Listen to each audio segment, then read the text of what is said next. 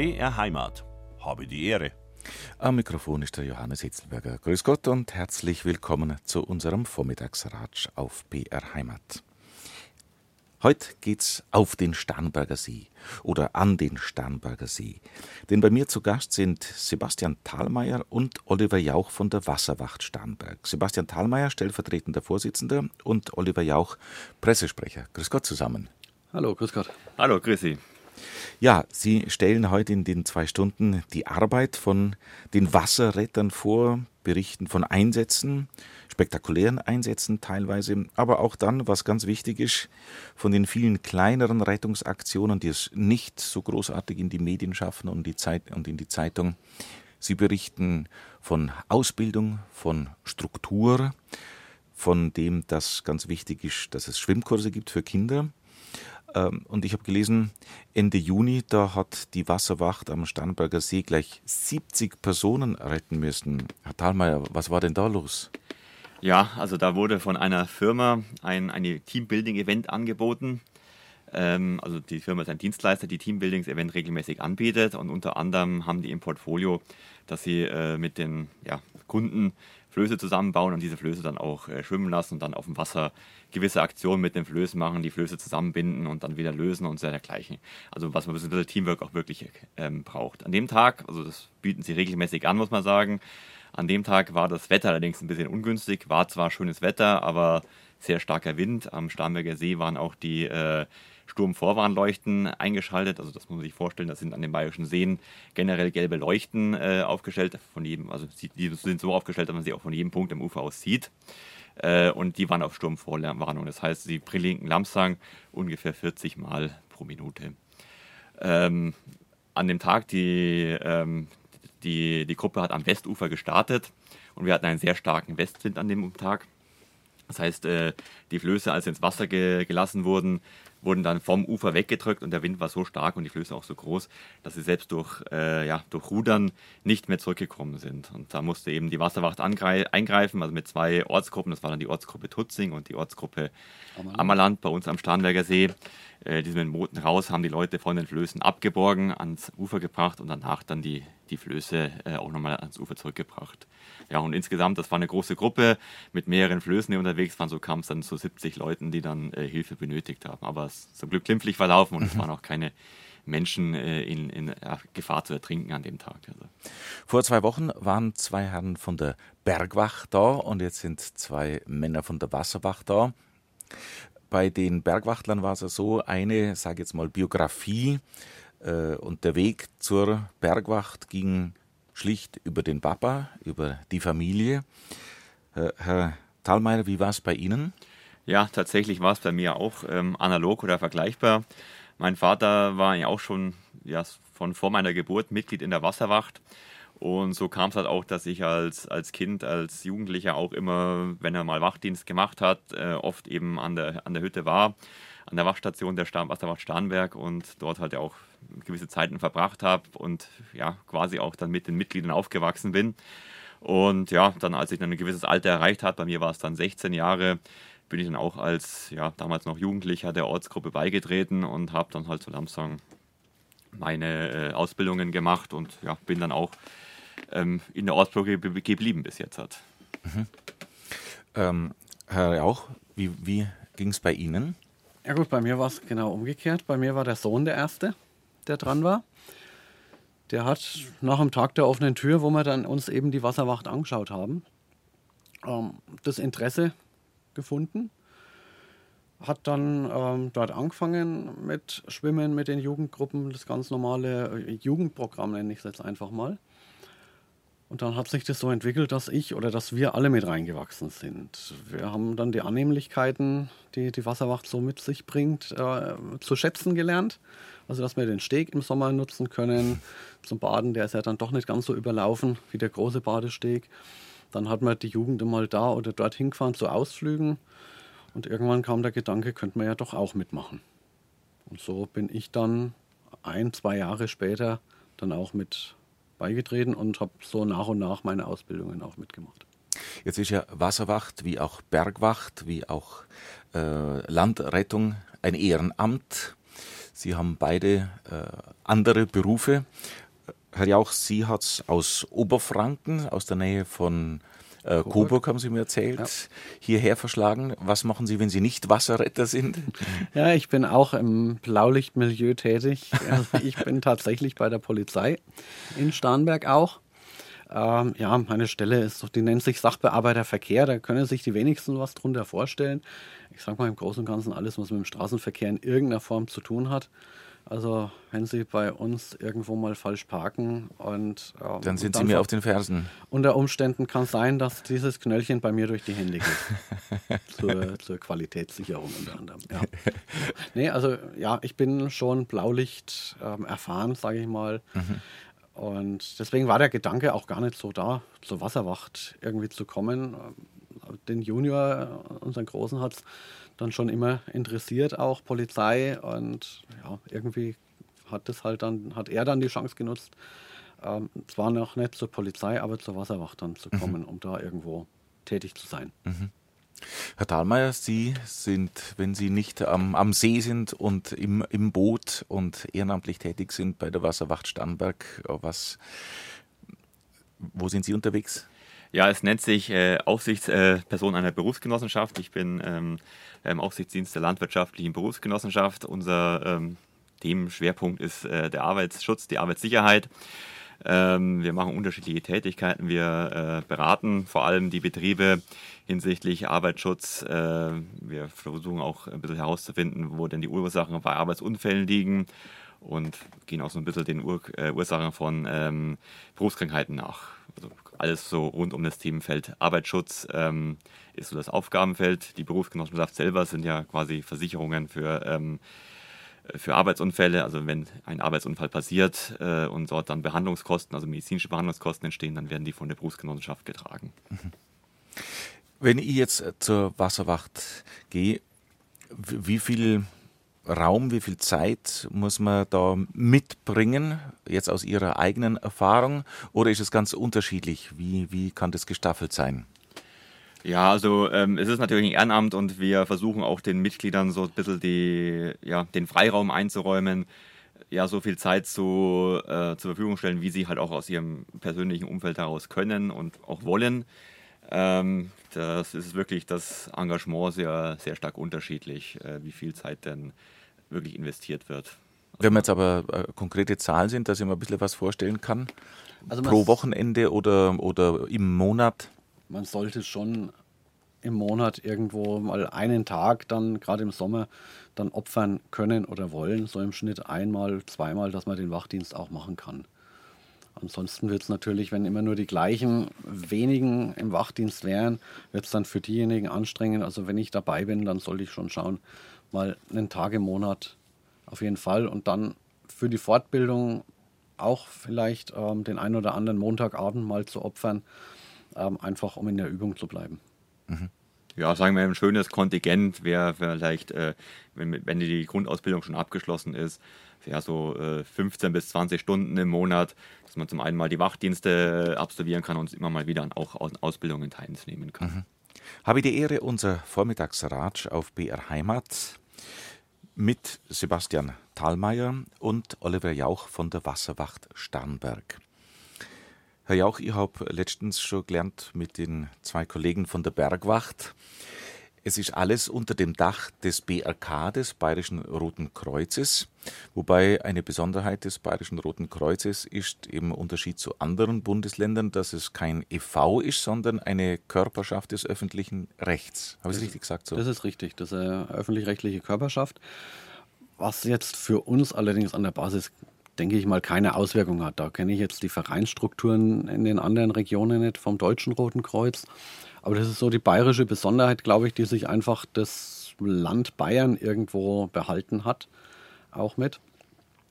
Aber wie gesagt, für uns an der Basis, die Einsätze müssen so oder so laufen oder laufen ähnlich ab.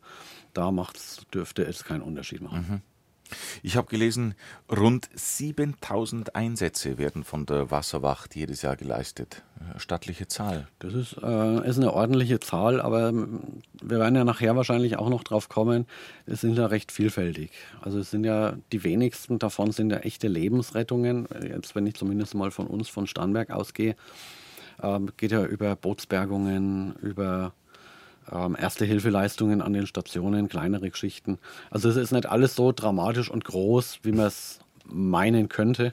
Oder wenn man es jetzt im Vergleich zur Bergwacht auch einmal sieht, die doch relativ häufig, relativ intensive Einsätze wohl auch hat, gerade wenn sich wieder mal mehrere äh, Bergwanderer verlaufen, versteigen, mhm. wie auch immer, ähm, ist schon bei uns viel ja, man sagt so schön Gartengeschäft dabei. Ich habe es eingangs ja schon gesagt, es sind eben auch viele kleinere Rettungsaktionen, das besprechen ja. wir nachher noch, die es dann eben nicht in die Medien schaffen. Eine Bergrettung kommt immer gleich mal, das haben die zwei Kollegen vor zwei Wochen auch erzählt, kommt äh, leicht mal spektakulärer daher, was äh, im, in der Natur der Sache liegt. Aber die vielen kleinen Hilfeleistungen, die von Ihnen ausgehen und ehrenamtlich getätigt werden, die fallen da ein bisschen unter den Tisch. Nichtsdestoweniger sind die, die es betrifft, froh, dass es gemacht wird. Auf jeden Fall. Ich habe gelesen, äh, Sie sind, Sie gehören ähm, Sie sind der größte Landesverband in Deutschland mit 130.000 Mitgliedern, davon gut 70.000 Aktive bei der Wasserwacht Bayern. Die größte Gemeinschaft des Bayerischen Roten Kreuzes. Ja, hängt vielleicht auch mit dem zusammen, was ich vorhin gesagt habe. Man nutzt das schöne Wetter gerne mal. Ähm, und dadurch, dass es ehrenamtlich ist, kann ja jeder mitmachen, jetzt wenn ich von Starnberg ausgehe, mal ab acht Jahren. Und ähm, da sind natürlich die ganzen Familien auch mit dabei. Und so ja, kommt die große Mitgliederzahl mit Sicherheit auch zusammen, dass man dann sagt, man verbindet das Nützliche oder das, den, den Einsatz für die Gemeinschaft auch mit dem privaten, letztendlich mit den privaten Vorteilen, die man dadurch ziehen kann. Dass mhm. man auch mal ähm, im Sommer. Ja, dazu vielleicht noch zu ergänzen, das Bundesland Bayern hat ja auch eine sehr große Wasserfläche äh, die auch abgedeckt werden muss. Und äh, Wasserrettung kann auch nur erfolgreich äh, stattfinden. Also gerade wenn wir jetzt halt im Grund äh, auf den Ertrinkungsunfall äh, hinschauen, wenn, wenn das engmaschig ist. Äh, wenn da zu lange Anfahrtswege sind, dann ist das ja leider dann auch eine Erfolgs-, ja, sehr hoffnungslose äh, Geschichte, dass ich die, die ertrinkende Person dann auch ähm, aus dem Wasser noch rechtzeitig herausziehen kann. Es äh, erklärt vielleicht auch, warum äh, so viele Mitglieder sind in sehr vielen Ortsgruppen über die ganze Fläche von Bayern äh, verteilt. Überall dort eben, wo, wo auch dann Badeseen sind, teilweise auch an sehr kleinen Badeseen, an Flüssen etc. Sie erwähnen die Ortsgruppe. Das ist sozusagen die, die kleinste Einheit, wenn wir jetzt noch einen Blick auf die Organisation der Wasserwacht werfen. Die unterste, kleinste Einheit, aber auch die, die äh, operativ vor Ort ist und, und sozusagen gefordert ist. Da, wo eigentlich die meiste Arbeit ähm, erledigt wird, nenne ich es jetzt einfach mal. Ähm, die Ortsgruppen sind die, die die Mitglieder bringen es geht dann ja weiter, die übergeordneten Organisationseinheiten, nenne ich es jetzt einfach mal, analog zum Roten Kreuz insgesamt, mit einem Kreisverband, mit einem Bezirksverband und einer Landesgeschäftsstelle, die dann jeweils für ihren Bereich mehr das Organisatorische wahrnehmen. Also dass da einheitliche Ausbildung ähm, stattfindet, zum Beispiel. Also das ist was, was die Kreiswasserwacht und der, die Bezirksverbände viel organisieren, sind diese ganzen Fortbildungen mhm. oder Aus- und Fortbildungen. Mhm.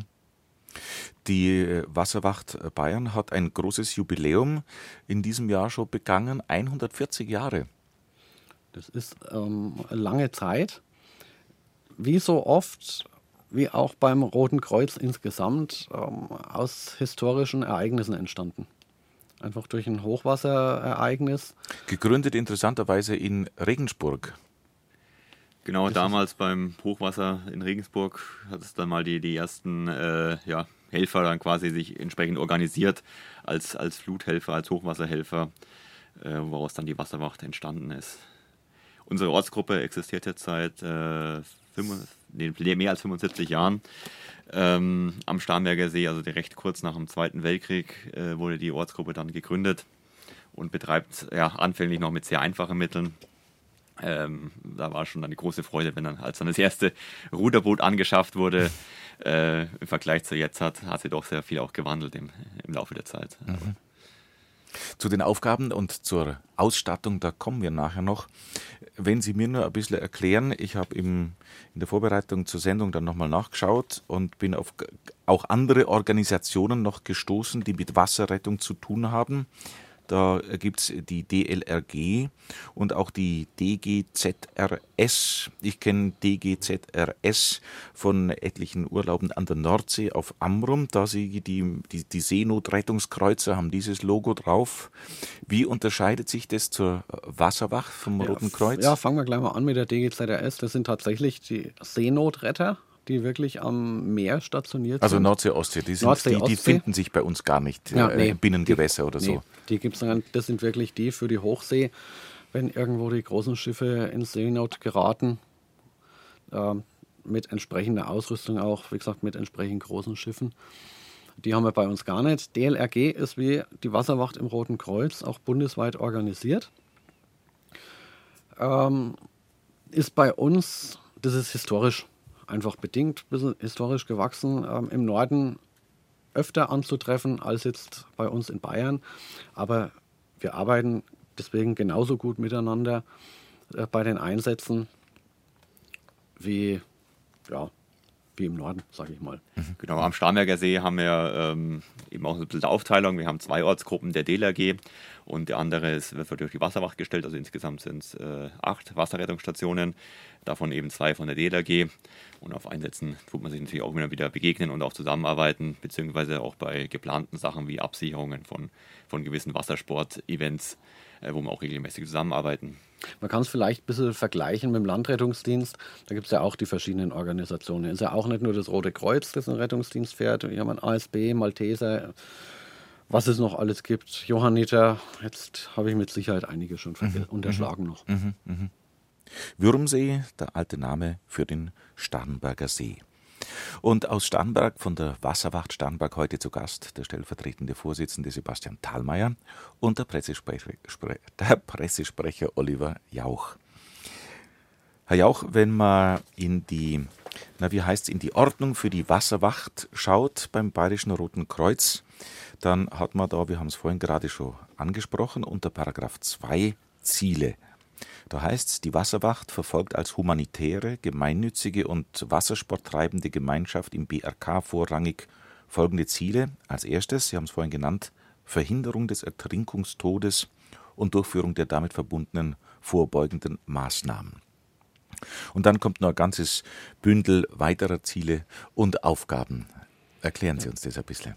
Ja, das ist richtig. Also wir haben es ja eben schon gehört, die Wasserwacht ist entstanden aus einer Notsituation heraus, Hochwasser, wo sich mehrere zusammengetan haben, die ja, dann helfen wollten in so einer Situation. Und das setzt sich dann, hat sich über die Jahre, Jahrzehnte, beziehungsweise jetzt die letzten über 100 Jahre, also 140 Jahre dann fortgesetzt, dass man versucht, durch geeignete Maßnahmen eben zu schauen, dass so wenig Leute wie möglich ertrinken.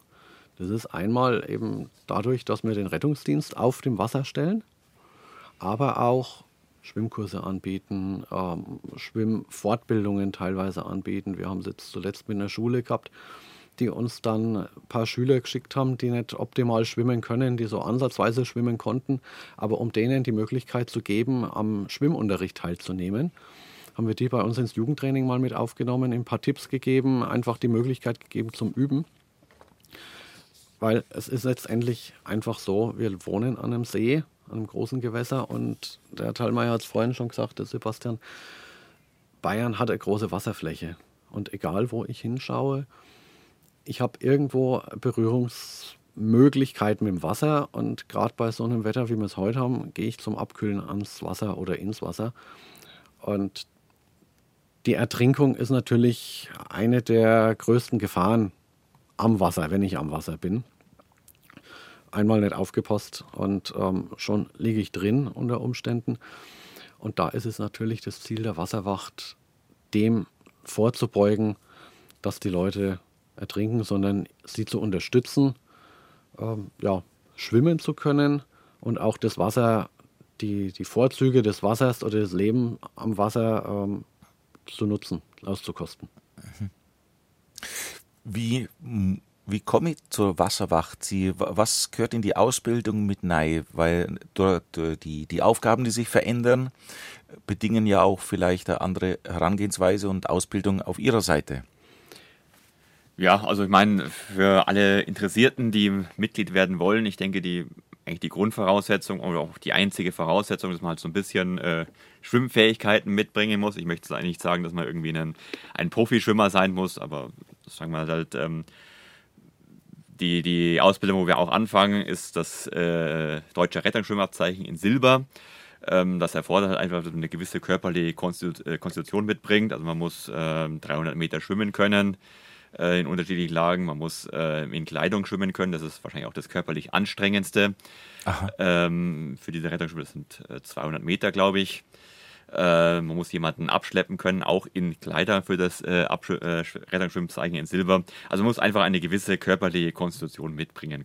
Und das ist eigentlich schon fast das Einzige, was man braucht. Und sonst äh, natürlich Interesse und Freude an der, an der Arbeit, an der Freude, anderen Leuten helfen zu können und natürlich ein bisschen Zeit auch an der Hand haben, dass man sich da auch entsprechend zum einen mal die Ausbildung, für die eigene Ausbildung, dass man sich da engagieren kann und generell halt für die für das Leben innerhalb der, der Ortsgruppe, dass man sich da auch ein bisschen einbringen kann.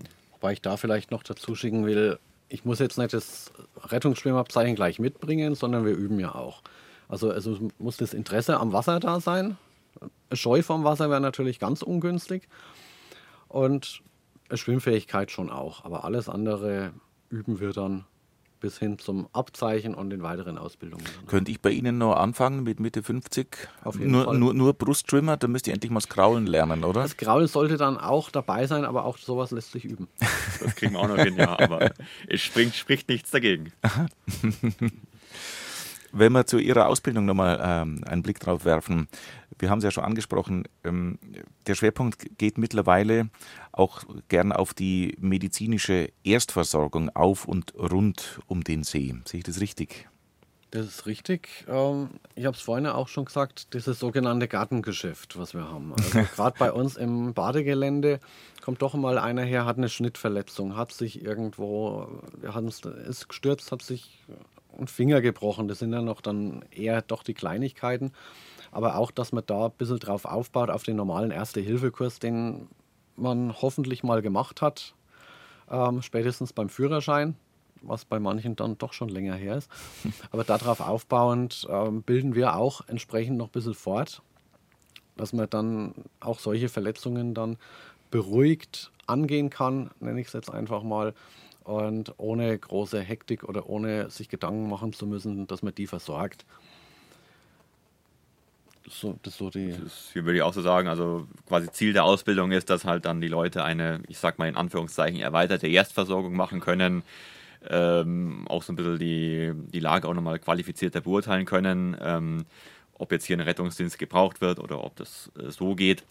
Äh, und auch gerade jetzt im Bereich äh, Reanimation, wo auch so ein bisschen der Schwerpunkt bei uns in der Ausbildung liegt, dass man auch hier erweitert, ein bisschen mit Hilfsmitteln arbeitet, ähm, zum Beispiel mit der Sauerstoffgabe arbeitet, mit einem ähm, ja, Beatmungsbeutel arbeitet, äh, auch einen Defibrillator, also auch diese eigentlich vollautomatischen Defibrillatoren auch mit in die Reanimationszyklus mit einbaut. Äh, das ist so wirklich auch das, wo so der Hauptaugenmerk ähm, unserer Sache ist.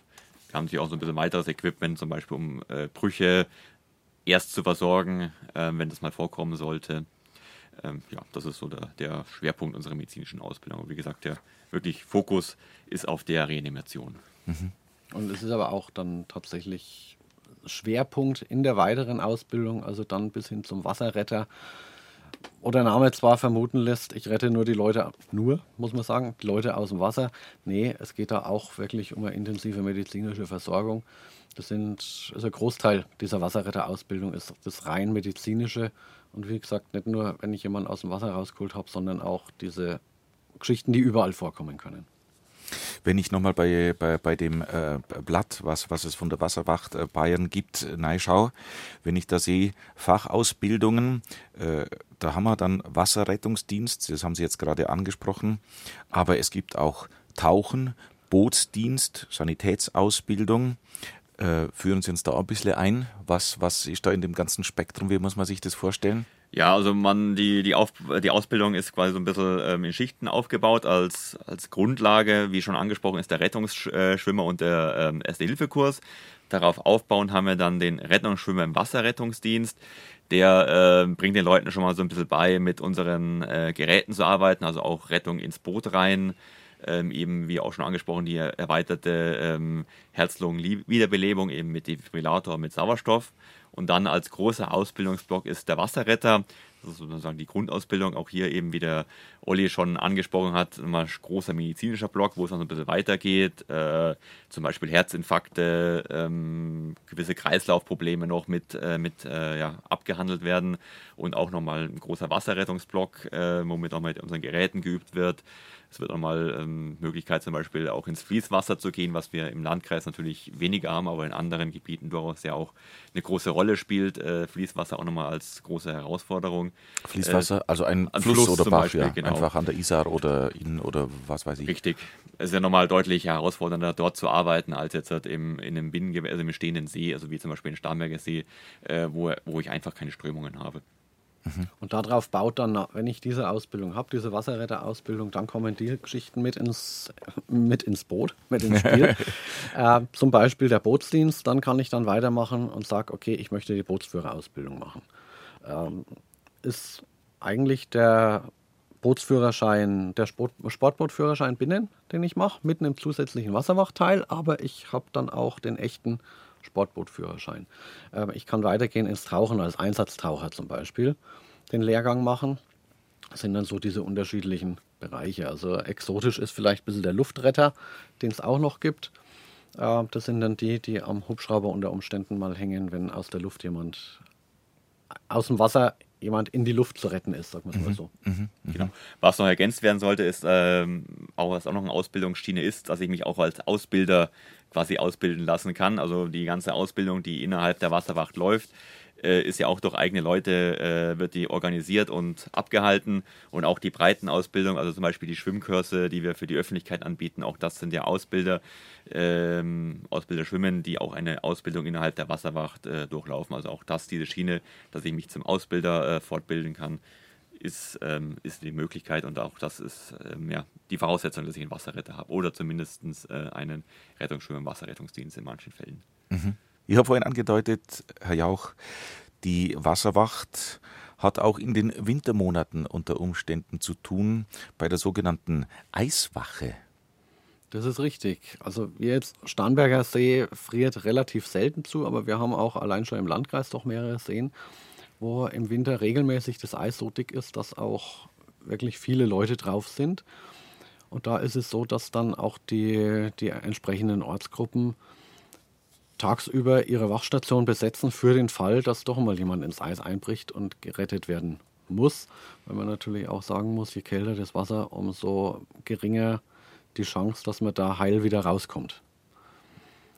Ähm, wird im Winter, wenn die Seen zugefroren sind, wenn es mal länger dauern sollte, dann unterstützen wir Ortsgruppen uns auch gegenseitig. Also sagt, wir übernehmen da mal die Eiswache. Aber da schaut man schon drauf, dass auch dann, wenn der See nicht zum Baden da ist, sondern wenn man sich eher auf dem Wasser bewegt als im Wasser, dass, man da, dass da nichts passiert. Mhm. Weil Sie die Ortsgruppe nochmal ansprechen, ich möchte das nochmal in Erinnerung rufen. Eine beeindruckende Zahl. Es gibt allein in Bayern von der Wasserwacht im Roten Kreuz 526 Ortsgruppen und über 600 Wasserrettungsstationen. Stattliche Zahl. Das ist eine stattliche Zahl, ähm, das ist richtig. Aber wie wir vorhin auch gesagt haben, wir haben viel Wasserfläche in Bayern und je mehr davon abgedeckt ist, je mehr Helfer wir dafür haben, umso besser natürlich im Notfall für den Einzelnen. Zu Ihrem Aufgabenspektrum habe ich auf der Homepage gelesen, was mich dann ein bisschen gewundert hat und auch erfreut hat natürlich, was ich zuerst so nicht vermutet hätte, ist der Umweltschutz.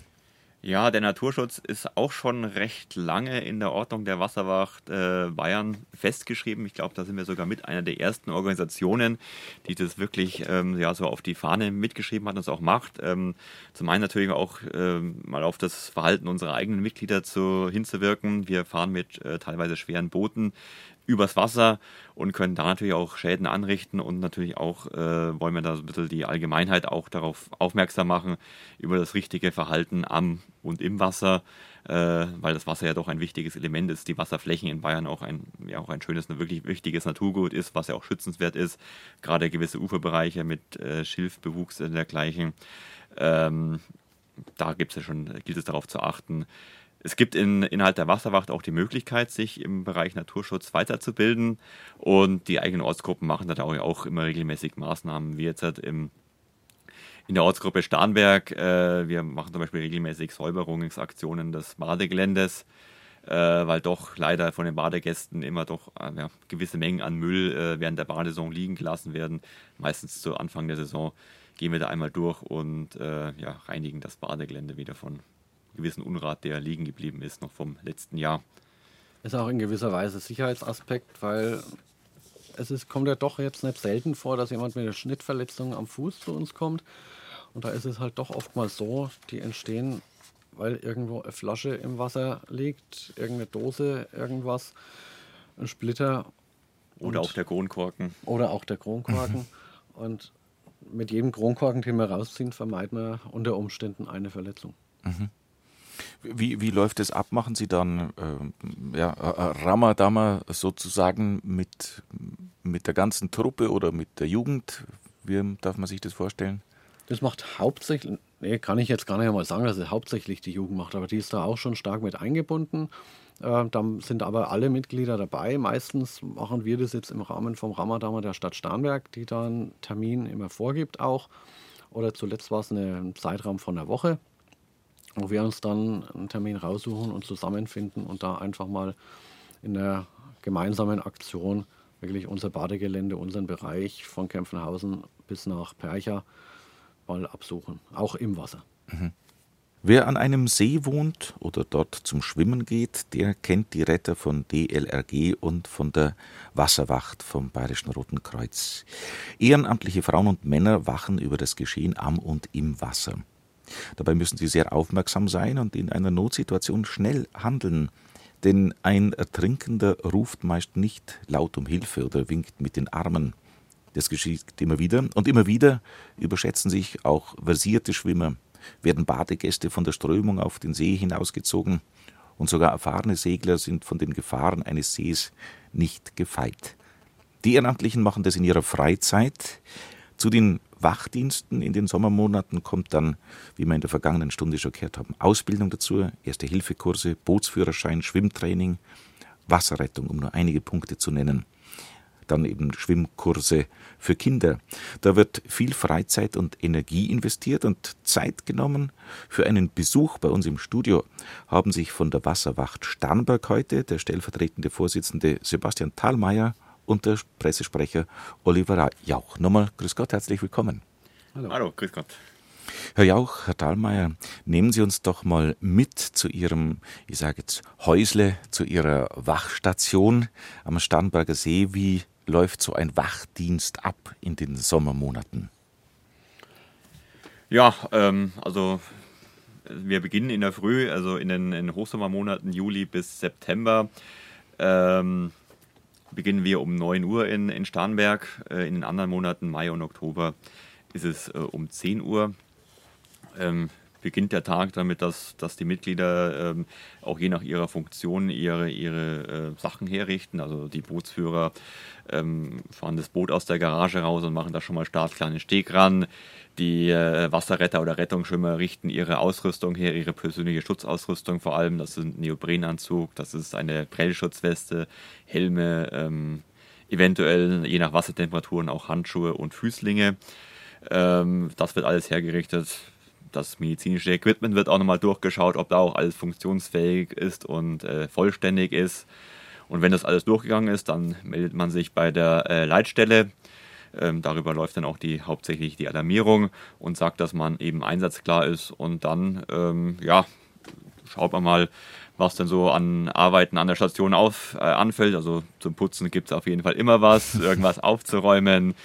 Äh, gewisse kleine Reparatur- und Wartungsarbeiten, die wir nach Möglichkeit natürlich auch selber versuchen durchzuführen, um auch die Kosten äh, gering zu halten, weil am Ende ist das ja alles ehrenamtlich und gerade so die ganzen Betriebskosten müssen wir natürlich aus dem eigenen Haushalt aus Spendengeldern finanzieren und alles, was wir da selber mit eigenen Mitteln, mit eigenen Leuten machen können, äh, hält auch bei uns die, die Kosten gering. Ja, und äh, wenn dann so diese ganzen Reparaturarbeit oder das ganze, sagen wir mal, ähm, Geschäft so erledigt ist, was so zum Erhalt der Station äh, notwendig ist, dann sagen wir, beginnt vielleicht auch dieser ruhige Tag, äh, ruhige Teil des Tages, dass man sich eben äh, den Wachdienst auch einfach als Bereitschaftsdienst äh, sich vorstellen kann, dass wir an der Station sind. Sicher auch bei schönem Wetter das Wetter genießen und auch ab und zu mal in den See springen ähm, und dann sonst halt auf, auf Einsätze warten, auch mal immer mal wieder den Blick äh, mit dem Fernglas über den See schweifen lassen, ob wir da auch vielleicht selber äh, badende Gäste oder, oder Schiffsbesatzungen erkennen, die irgendwo erkennbar in Seenot gekommen sind und unsere Hilfe vielleicht brauchen. Man ist in Hab-8-Stellung, aber eigentlich äh, freut man sich dann doch, wenn nichts passiert. Das auf jeden Fall, weil jeder Einsatz, den ich nicht habe, bedeutet im Umkehrschluss irgendwo, dass jemand keine Hilfe braucht oder dass keiner Hilfe braucht, sagen wir es mal so rum. Und natürlich ist es auch schön, wenn man keine Einsätze hat ähm, in, der, in der Hinsicht. Allerdings, bevor es dann zu langweilig wird, was selten der Fall ist, weil man findet immer eine Beschäftigung, dann fährt man mal raus. Ähm, je nach Wetterlage auch, schaut mal, wenn der Wind auffrischt, ob nicht doch jemand draußen ist, der die Hilfe braucht. Ähm, damit verkürzt man natürlich im Fall der Fälle auch mal die Einsatzzeit oder die Alarmierungszeit. Personell sind Sie mit wie vielen Leuten bestückt äh, an der Rettungsstation in diesem Badegelände Percha-Kempfenhausen? Also Mindestbesatzung sind drei optimal und so wird es normalerweise bei uns auch immer eingeteilt, sind vier Leute an der Station. Ich habe auf jeden Fall den Bootsführer da, habe jemanden als Rettungsschwimmer, der mit dem Boot äh, Bootsbesatzung mit rausfährt, optimalerweise da eben noch den zweiten und dann denjenigen, der das Ganze koordiniert, ist der Wachleiter dann. Der aber auch, wenn ähm, es extrem ist, im entsprechenden Fall auch mal mit rausfährt, dass man notfalls auch dann die Station zusperrt, wenn es wirklich ganz extrem ist. Man muss auch sagen, äh, vielleicht noch ergänzen, gerade bei schönem Wetter ähm, nutzen natürlich auch viele Mitglieder, die nicht eingeteilt sind, also auch die Möglichkeit, den Seezugang zu nutzen. So äh, stockt sich dann gerade am Nachmittag dann auch oft die, die äh, Wachmannschaft auf durch einfach Mitglieder, die zum Baden äh, vorbeikommen. Ach so, wo sozusagen Mitglieder in der Freizeit sich der Freizeit an, an ihrem Steg aufhalten genau. und sozusagen im Notfall greifbar werden. Genau, und also, es ist ja auch so, also wer da ist, da muss man auch gar nicht groß sagen, du fährst jetzt mit oder du machst jetzt mal das oder jenes, sondern wer da ist, weiß, wenn irgendwas anfällt, dann helfe ich damit, egal ob es jetzt die erste Hilfeleistung ist, direkt an der Station, dass man was machen müsste oder wenn der Einsatz kommt, dass man mit rausfährt. Das ist ist einfach so drin bei jedem, äh, dass man weiß, wenn ich an der Station bin, dann bin ich auch einsatzbereit. Sie waren im Einsatz, äh, Herr Jauch, jetzt am Samstag war bei Ihnen Wachdienst? Äh, der war am Samstag relativ ruhig. Also wir hatten eine Beobachtung, ein Segelboot, das zwar an der Boje hing, aber aufgrund der Regenfälle der letzten Tage vollgelaufen ist wo man mal schauen musste, ist da irgendeine Gefahr, dass das jetzt untergeht, dass wir es unmittelbar bergen müssen. Den Kontakt zum Eigentümer konnten wir leider nicht herstellen. Aber es war jetzt da in dem Fall nichts Dringendes zu machen. Es war ein bisschen Wasser drin, aber keine konkrete Gefahr, wo wir was machen mussten. Und dann hat man noch, glaube ich, das hat dann unsere Jugend, die auch an dem Tag da war, ähm, abgearbeitet. Ähm, kam ein Junge her, der hat sich, glaube ich, einen Spreisel eingezogen. Spreisel im Fuß, ja. Mhm.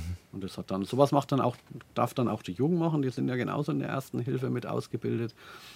Und wenn die da sind, die freuen sich natürlich auch, wenn sie da tätig werden dürfen. Und die haben sich da um diese erste Hilfeleistung gekümmert. Dann gibt es aber auch noch eine, habe ich gelesen, mobile schnelle Einsatzgruppe, SEG. Was hat es damit auf sich? Ja, vereinfacht gesagt sind es diejenigen, die dann zum Einsatz kommen, wenn der Wachdienst beendet ist. Also außerhalb der Wachdienstzeiten. Ich habe es ja vorhin schon mal gesagt, wir sind am Wochenende und an den Feiertagen tagsüber ist die Station besetzt. Und alles, was außerhalb dieser Zeiten ist, wenn die Station nicht besetzt ist, werden die dann über Piepser alarmiert, beziehungsweise über Handy-App geht es mittlerweile auch. Die kommen dann halt von zu Hause zur Station und fahren von dort aus dann die Einsätze. Mhm. Und die beiden nehmen uns jetzt mit zu ihrer Rettungsstation im Badegelände Percha-Kempfenhausen am See. Und Herr Jauch, ja, wie geht der Einsatz vonstatten? Es klingelt oder es piepst? Äh, sowohl als auch. Also es kann sein, dass jemand an der Tür oder an unserem Tor zum Steg steht und da klingelt. Es kann sein, dass jemand ähm, bei uns anruft. Oder ich sag mal optimalerweise, wenn irgendwo was ist, dass man sich da keine Gedanken machen muss, wo rufe ich an. Über den Notruf 112 komme ich bei der Leitstelle raus, die für unseren Bereich in Fürstenfeldbruck sitzt. Mhm.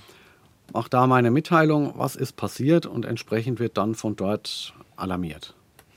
Und das landet dann, äh, die entscheiden das dann, äh, wenn am See was ist, äh, welche der acht Ortsgruppen, die am See stationiert sind sozusagen und tätig sind, welche da dann zum Einsatz kommt. Genau. Ja, genau. Also die äh, haben ja auch Karten und äh, hinterlegt, äh, wo die einzelnen Ortsgruppen und wo die Fahrzeuge äh, denn stationiert sind.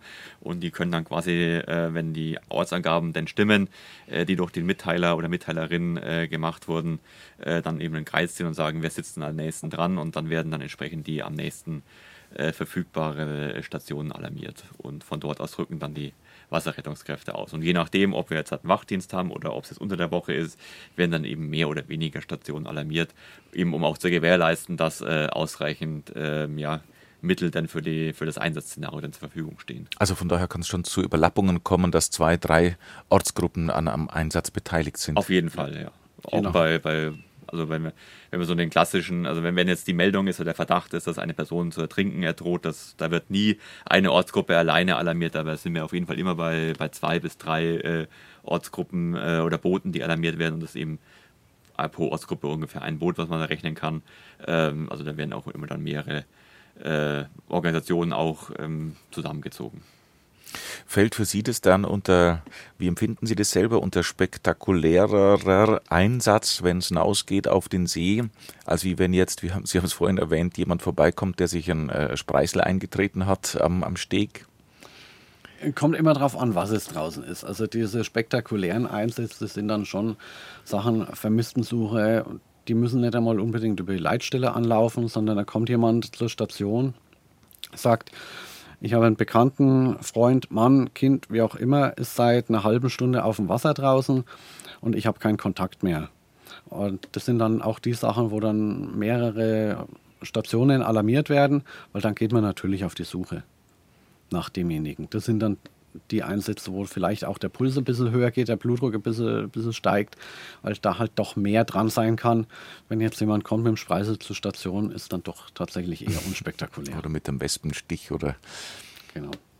Wobei mit Herz-Kreislauf wird es auch an der Station schon wieder heikler, würde hatten ich wir auch mir schon, vorstellen. Ja, also hatten wir auch schon, kommt immer wieder mal vor, dass dann irgendwo der Notruf eingeht, irgendwo im Badegelände jemand äh, bewusstlos nicht mehr ansprechbar mit Herzproblemen, mit Kreislaufproblemen. Äh, zuletzt der Schwimmer, der entkräftet aus dem Wasser gekommen ist und wo man dann sagt, okay, der hat wahrscheinlich auch schon Wasser geschluckt, wo man vom, das heißt bei uns dann auch schon Ertrinkungsunfall, klingt schlimm, ähm, weil einfach die Gefahr dabei ist, ähm, dass er Wasser geschluckt hat. Ab dem Zeitpunkt nennt sich das Ertrinkungsunfall oder möglicher Ertrinkungsunfall, weil dann eben die, ja, die Luft weg ist und die ganzen Symptomatik äh, wie beim Ertrinken eintritt. Und sowas kann, ist zuletzt eben auch vorgekommen. Schwimmer in Kräfte aus dem Wasser gekommen und da beeilt man sich dann doch schon und schaut, dass man den so schnell wie möglich und so gut wie möglich versorgt, bis dann der Rettungsdienst, der Landrettungsdienst da ist. Wann waren Sie das letzte Mal mit dem Boot auf dem See, wo Verdacht war oder tatsächlich äh, sich was Schlimmeres ereignet hat? Oh, das war bei mir äh, diesen Sommer ist auch schon zwei, drei Monate her. Äh, da war es ein, äh, eine Gruppe Jugendlicher, die in einem Elektroboot unterwegs waren und einer dieser Jugendlichen ist ins Wasser gesprungen und hat sich dabei ähm, die Schulter ausgekugelt. Ähm, also der hat ja auch schon eine gewisse Vorgeschichte mit Schulter auskugeln und je öfter das passiert, desto leichter springt die Schulter auch aus dem Gelenk raus. Und bei dem war es, glaube ich, schon das dritte oder vierte Mal äh, dass es passiert ist. Darum ist er entsprechend leicht auch rausgesprungen. Und er hat dann eben starke Schmerzen und kam auch nicht mehr selbstständig in das kleine Elektroboot rein.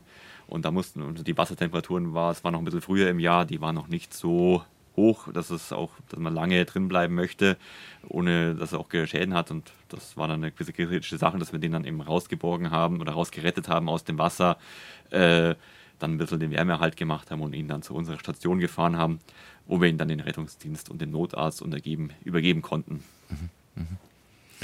Wann kommt ein Taucher zum Einsatz? Ähm, grundsätzlich immer dann, äh, wenn ähm, ja, der Verdacht besteht, dass die Person untergegangen ist und nicht mehr ähm, ja, selbstständig rauskommt. Ähm, was bei uns natürlich auch noch häufig ist, das ist jetzt vielleicht eine Spezialität des Starnberger Sees. Der Starnberger See ist ja der tiefste See in Bayern mit äh, 120, 127 Metern Wassertiefe. Ähm, und er hat an einer Stelle, die nennt sich die Seeburg, da ist sehr ufernah eine, eine Steilwand, äh, wo man nicht weit raus muss. Da fällt dann äh, innerhalb von, ich sag mal, 100 Metern vom Ufer entfernt, äh, geht es runter auf gute 40, 50 Meter. Und das wird sehr gerne von Sporttauchern genutzt, um dort auch ein bisschen zu üben, um Ausbildung zu machen und auch generell um, um zu tauchen. Äh, und da haben wir doch durchaus immer mal wieder im, äh, im Jahr ein, zwei Mal Tauchunfälle, also Taucher, die äh, unter Wasser sind und nicht mehr hochkommen können das wäre auch noch so das Standard ähm, ja, für einen Rettungstaucher. Und äh, ja, die weitere Geschichte sind Sachbergungen tatsächlich. Ähm, Schiffe, die auf Grund gelaufen sind, ähm, dass wir da auch unterstützen, um die wieder raufzubekommen, um zu bergen. Wenn Sie das jetzt so ansprechen, Sachbergungen, das ähm, würde ich jetzt mal als Laie als den minderschweren Fall einstufen. Äh, kann man das bedauerlicherweise oder muss man das bedauerlicherweise so sagen, wenn ein Taucher mit herangezogen wird, ist die Sache leider eigentlich schon zu spät, wenn es jetzt um Leib und Leben geht? Es kommt immer darauf an und auch auf, das, auf die Wassertemperaturen. Also es ist tatsächlich auch möglich, gerade äh, im, im, sehr kalten Wasser, ähm, dass Leute auch über lange Zeit überleben, ohne dass sie auch äh, bleibende Schäden haben. Also da ist es durchaus möglich, dass wir von Zeiten bis von einer Stunde reden ähm, wo auch noch möglich ist, die Leute wiederzubekommen, ohne dass sie bleibende Schäden haben, bei kaltem Wasser, wie gesagt. Ähm, ansonsten hängt es sehr vom Szenario drauf ab und auch wie schnell die Taucher eingesetzt werden können. Aber Taucher ist grundsätzlich natürlich ein bisschen aufwendiger. Die haben sehr komplexe Ausrüstung, äh, müssen sich entsprechend aufrüsten. Es braucht auch mehrere Leute. Es sollten mindestens sollten optimalerweise zwei Leute auch tauchen gehen. Wir brauchen einen Leinenführer, der eine eigene Ausbildung hat sollte noch ein Sicherungstaucher zur Verfügung stehen, äh, für den Fall, dass äh, unsere Einsatztaucher, die im Wasser sind, irgendwie selber Probleme haben, dass die rausgeholt werden können. Ähm, also so ein Taucheinsatz ist natürlich schon ein bisschen was Aufwendigeres und hat auch damit auch etwas Vorbereitungszeit. Aber äh, wir hoffen natürlich, dass wir dann noch, dass es innerhalb von, sagen wir mal, optimalerweise 10, 15 Minuten dann auch Taucher zur Verfügung haben, wenn wir auch wirklich klar wissen, wo die Person ist. Das ist natürlich auch die, die nächste Herausforderung, dass oft auch unklar ist äh, bei einem Erträgungsunfall, wo denn die Person dann im Endeffekt liegt.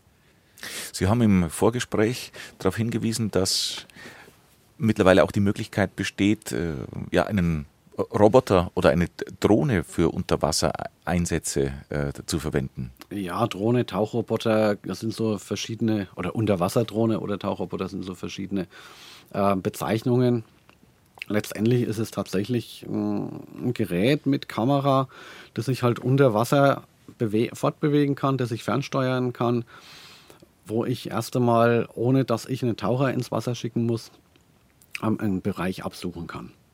Der hat eigentlich, muss man sagen, ähnliche Sicht dann auch wie der Taucher.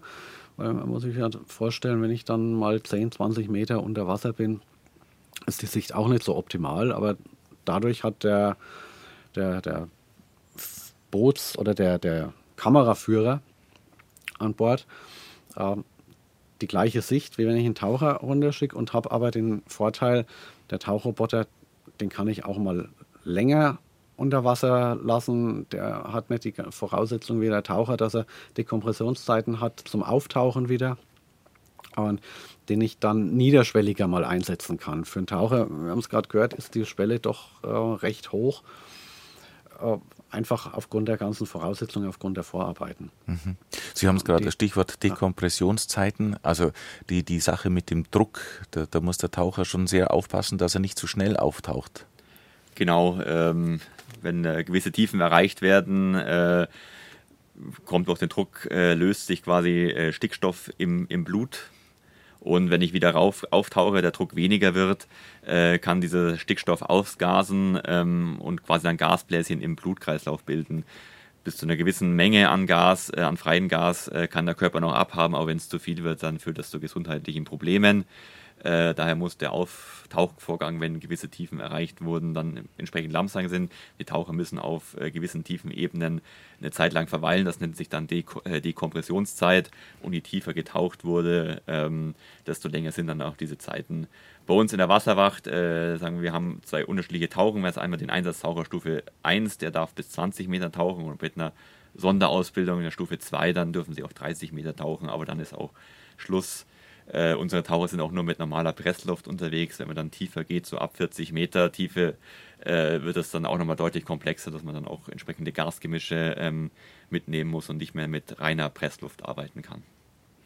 Wir haben jetzt einen kleinen Einblick vom, vom Einsatz äh, bekommen auf dem See. Die Wasserwacht hat natürlich noch viele andere Aufgaben. Herr Thalmeier, ich habe gerade angesprochen, die Wasserwacht hat äh, vielfältige Einsatzgebiete. Katastrophenschutz, ein großes Wort, fällt auch drunter. Ich habe gelesen, nahezu 80 Prozent aller Katastrophen haben ihren Ursprung in Starkregen und Unwetter. Die Wasserwacht ist Teil des komplexen Hilfeleistungssystems des Bayerischen Roten Kreuzes und arbeitet mit allen Einsatzdiensten im BRK eng zusammen. Sie sind schon auch auf dem Dach gestanden und haben Schnee geschaufelt, haben Sie erzählt. Ja, persönlich noch nicht, aber die Ortsgruppe war da schon mal mit äh, involviert, 2019 äh, bei dem starken Winter. Generell zur Wassermacht muss man sagen, sie ist halt ein bisschen eine hybride Organisation.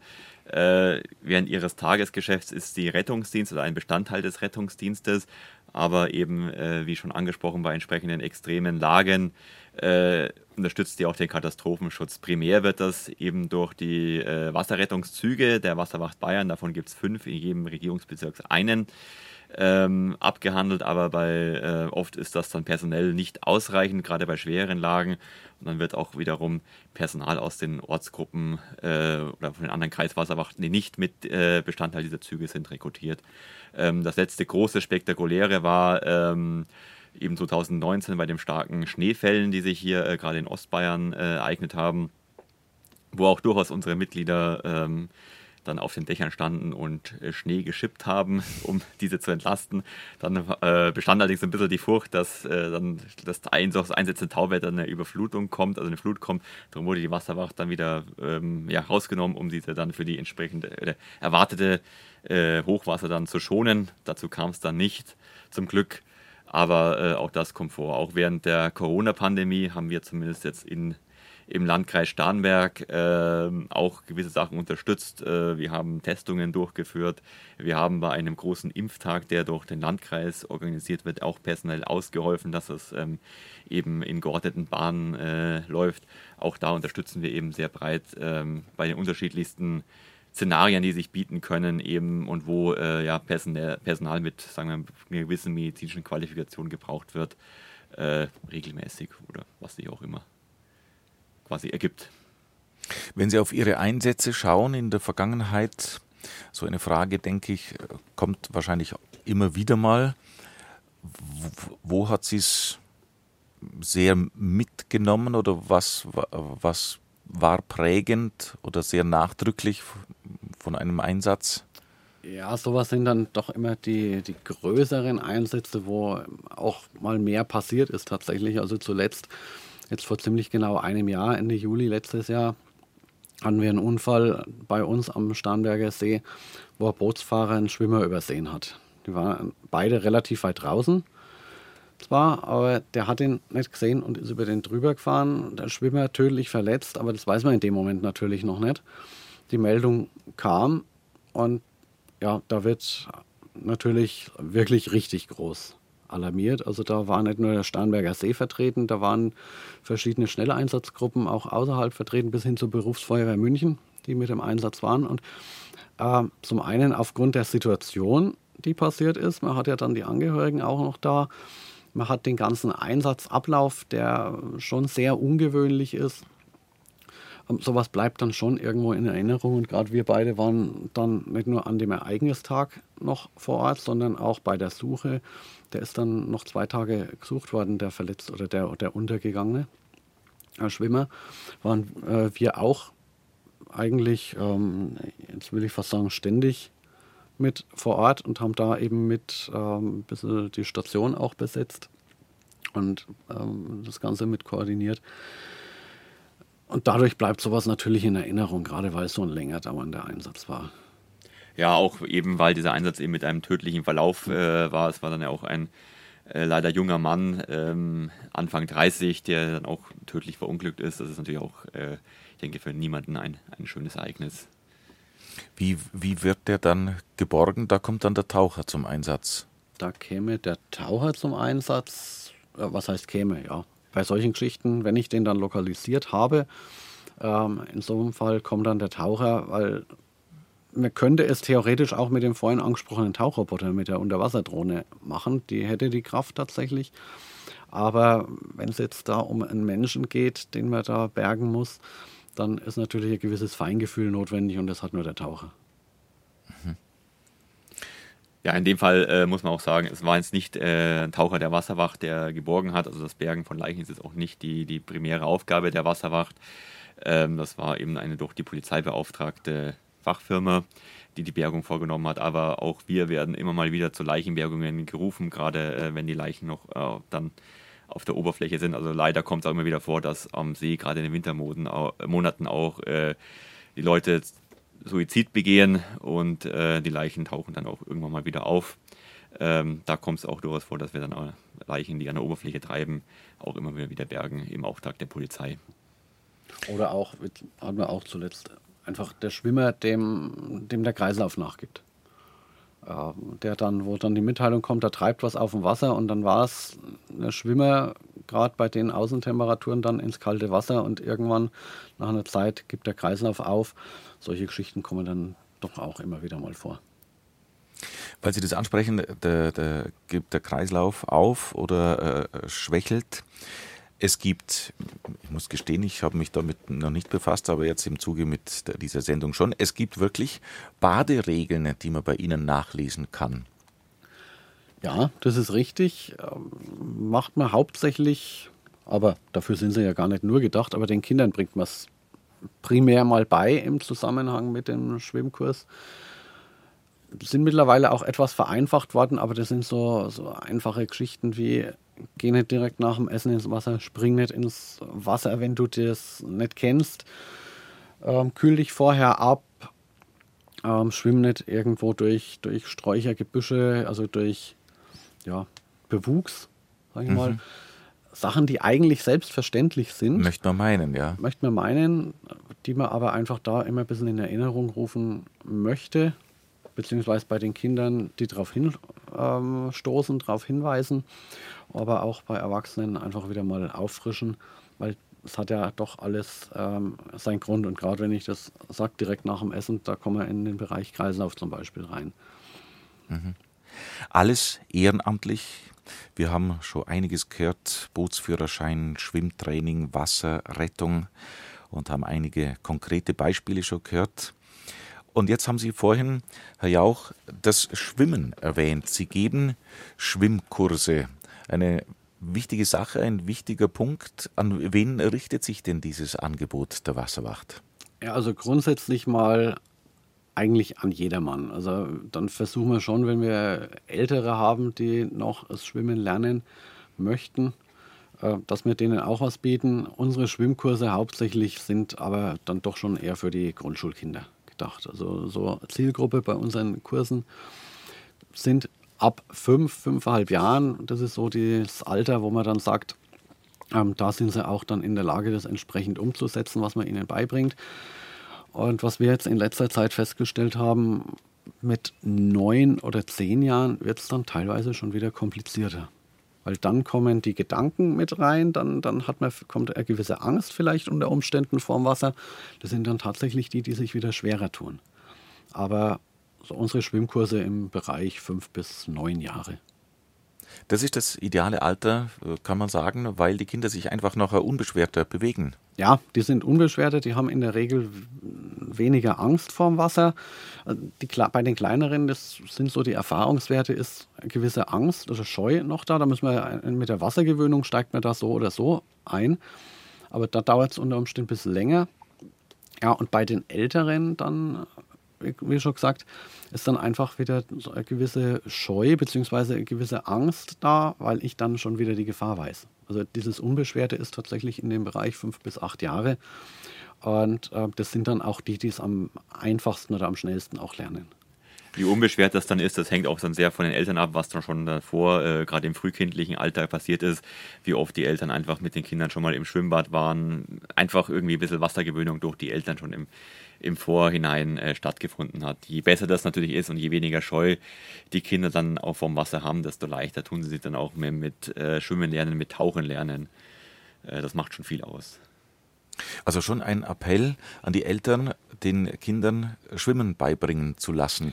Ja, auf jeden Fall. Und vor allen Dingen auch die Kinder letztlich auf uns dann irgendwann verlassen, wenn man dann den Platz im Schwimmkurs mal hat, oder jetzt sage ich mal auf uns, beziehungsweise auch auf die anderen Wasserrettungsorganisationen, sondern auch die Kinder von vornherein mal ans Wasser zu gewöhnen. Weil das ist für uns einfach die Erleichterung und dann auch für die Kinder, die dann schneller das Schwimmen lernen. Und da wirklich die Eltern, dass die auch eigenständig mal schon ein bisschen ranführen ans Wasser. Und dann, ich sage mal, die Feinheiten, die machen wir dann. genau, vor allem der Appell an die Eltern, wenn, vor allem wenn die Möglichkeit auch besteht, dass irgendwo wohnortnah äh, ein Schwimmbad ist, dieses auch wirklich zu nutzen und äh, immer mal wieder in regelmäßigen Abständen mit den Kindern ins Schwimmen Becken zu gehen. Das muss ja nicht unbedingt Schwimmen sein, äh, was man da lernt, aber hauptsächlich, dass die Kinder auch mal spielerisch ans Wasser herangeführt werden. Wenn ich an meine eigene Kindheit denke, äh, ich war mit meinem Eltern, mit meinem Vater eigentlich fast wöchentlich äh, am Wochenende im Schwimmbad. Und das, denke ich, hat auch schon mal viel Vorarbeit einfach geleistet, bevor es dann mal darum ging, auch ernsthaft überhaupt schwimmen zu lernen. Man könnte ja die Forderung auch an die Schulen stellen, dass vielleicht da mehr getan wird. Aber wenn ich Ihnen jetzt so zuhöre, äh, die erste Adresse sind dann wohl doch die Eltern, oder was meinen Sie? Ja, die Schulen ist halt schwere Geschichte. Also wenn wir unsere Schwimmkurse anschauen, wenn man gerade mit einer Gruppe von Kindern ins Schwimmbad geht, die eigentlich noch keine Vorkenntnisse äh, zum Schwimmen haben. Wir machen das quasi mit einem Betreuungsschlüssel, ein Betreuer, eine Betreuerin für drei Kinder. Das ist im Rahmen des Schulsports überhaupt nicht möglich. Da haben sie eine Gruppe von, wenn es eine getrennte Klasse äh, ist, dann vielleicht 15 Kindern pro Lehrerkraft oder äh, ich weiß nicht, im Grundschulsport, äh, ob der überhaupt getrennt wird. Dann sind es äh, 20, 25 Kinder pro Lehrkraft. Da ist natürlich überhaupt nicht daran zu denken, dass ich damit nicht Schwimmern äh, einen vernünftigen Schwimmunterricht mache. Und das sollte natürlich auch in einer gewissen Regelmäßigkeit stattfinden. Wir schauen, dass wir dann pro Woche, also wir, bei uns werden die Schwimmkurse als äh, 10-Stunden-Einheit angeboten, dass wir dann pro Woche zwei bis dreimal mit den Kindern auch im Wasser sind, dass es entsprechend intensiv dann auch äh, das Training oder die Übungen auch stattfinden, dass es dann schnell auch zum, sich in den Kindern auch fest, festsetzt. Und das ist im Rahmen des Schulsports äh, Schwimmen lernen äh, ist so wie der Schulsport derzeit organisiert ist, nicht möglich. Man kann sich ein bisschen informieren über die Arbeit von Oliver Jauch, äh, auch mit Videos habe ich gesehen bei Ihnen auf der Homepage von der Wasserwacht Starnberg. Drei nette Clips gibt es da. Ja, wir hatten das Glück, dass wir von der Bayern Tourismus Marketing ausgewählt worden sind, ähm, da Clips mit zu erstellen, die natürlich nicht nur für uns gültig sind, sondern allgemein das Verhalten an Seen, an bayerischen Gewässern oder an Gewässern überhaupt äh, darüber aufklären. Das war eine ganz schöne Sache. War im letzten Jahr mal ein Tag intensiver Arbeit, aber es sind drei schöne Clips bei rausgekommen. Mhm. Einfach auch, um sich mal zu informieren, auf was muss ich achten, wenn ich irgendwo am See, am Gewässer baden bin. Das sagt Oliver Jauch, Pressesprecher von der Wasserwacht Starnberg. Bei mir mit im Studio der stellvertretende Vorsitzende der Wasserwacht Starnberg, Sebastian Thalmeier. Ihnen beiden herzlichen Dank für den Besuch, vergelt's Gott, und die Einblicke in Ihre Arbeit. Vielen Dank, dass wir hier sein durften. Vielen Dank fürs Gespräch. Dankeschön, einen schönen Tag und einen unfallfreien Sommer wünsche ich Ihnen noch am Starnberger See. Dankeschön.